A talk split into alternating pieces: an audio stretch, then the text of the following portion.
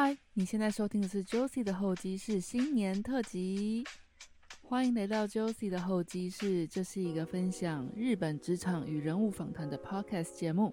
人生就像候机室，有人来有人去。Josie's Lunch 让听众在准备下一个人生启程之前，可以到候机室休息一下，了解日本的职场有趣文化，也可以在这里遇见短暂驻足在候机室的特别来宾，听听他们有趣的人生故事。今天是二零二零年一月一号，日本时间早上十点半。不知道你昨天过得怎么样呢？又或者说去年过得怎么样？二零一九年年底，在疫情尚未爆发之前，我就计划在二零二零年第一个周日开始上传自己的 podcast，目标为期一年。理由很简单，我从小就没有什么事情可以让我持续坚持下去。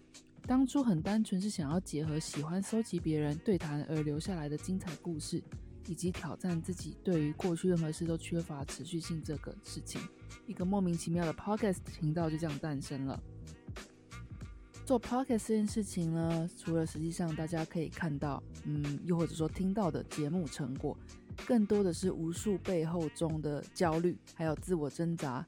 否定等等的情绪处理，当然也有因为学习制作 podcast 学到的时间管理啊、企划能力、沟通协调等等技能。最美的回忆则是因为勇敢做了 podcast，认识到了受访者、听众还有自己。嗯，二零二零年要谢谢的人太多了，那就谢天吧。确实要感谢的人很多啦，在这里特别想要提及几位在我二零二零制作 podcast 生生活中很特别的几位朋友。那第一位是想要谢谢在巴西的一个音乐作曲家 a j u 吧。当初在二零一九年年底想要录 Podcast 之前，我就有写信问他是否可以授权使用他的音乐在 Podcast 里面。没想要得到他的许可之外，意外交到一个这样很酷的一个朋友。再来想要谢谢设计师 Stella Lin。他是设计 Josie 的候机室的 logo 以及所有 IG 里面图的设计师。必须说，Josie 的候机室 IG 里的图咨询度很高，很多人都问我说用什么软体做的。其实这些都是出自于设计师 Stelling 的制图哦。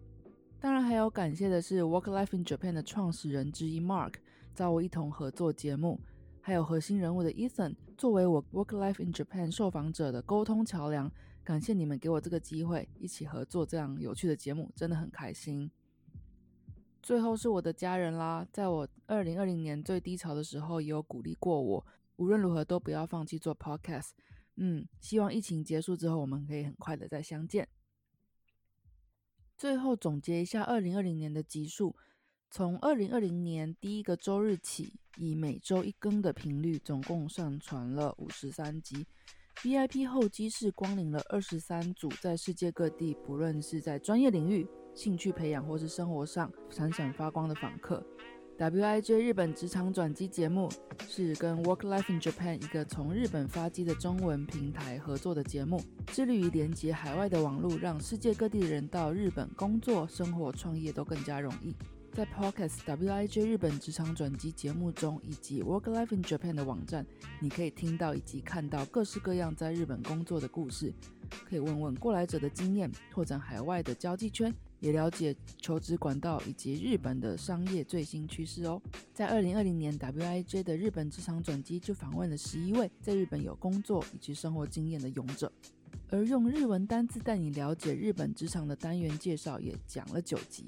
里面会穿插我个人在日本工作的经验以及生活近况小分享哦。二零二零年中也参与了两次串联活动，分别是 EP 十二的我要向我的粉丝介绍你，邀请到了葱仔蛋跟他慢慢聊这个 podcast 节目一起来聊天。EP 三十九跟麦克故事贸易公司以及 Joy 九一一起创作的小学生演讲比赛，两个都是非常有趣的活动。特别感谢跟我一起参与小学生演讲比赛的麦克故事贸易公司以及 Joy 九一，谢谢你们。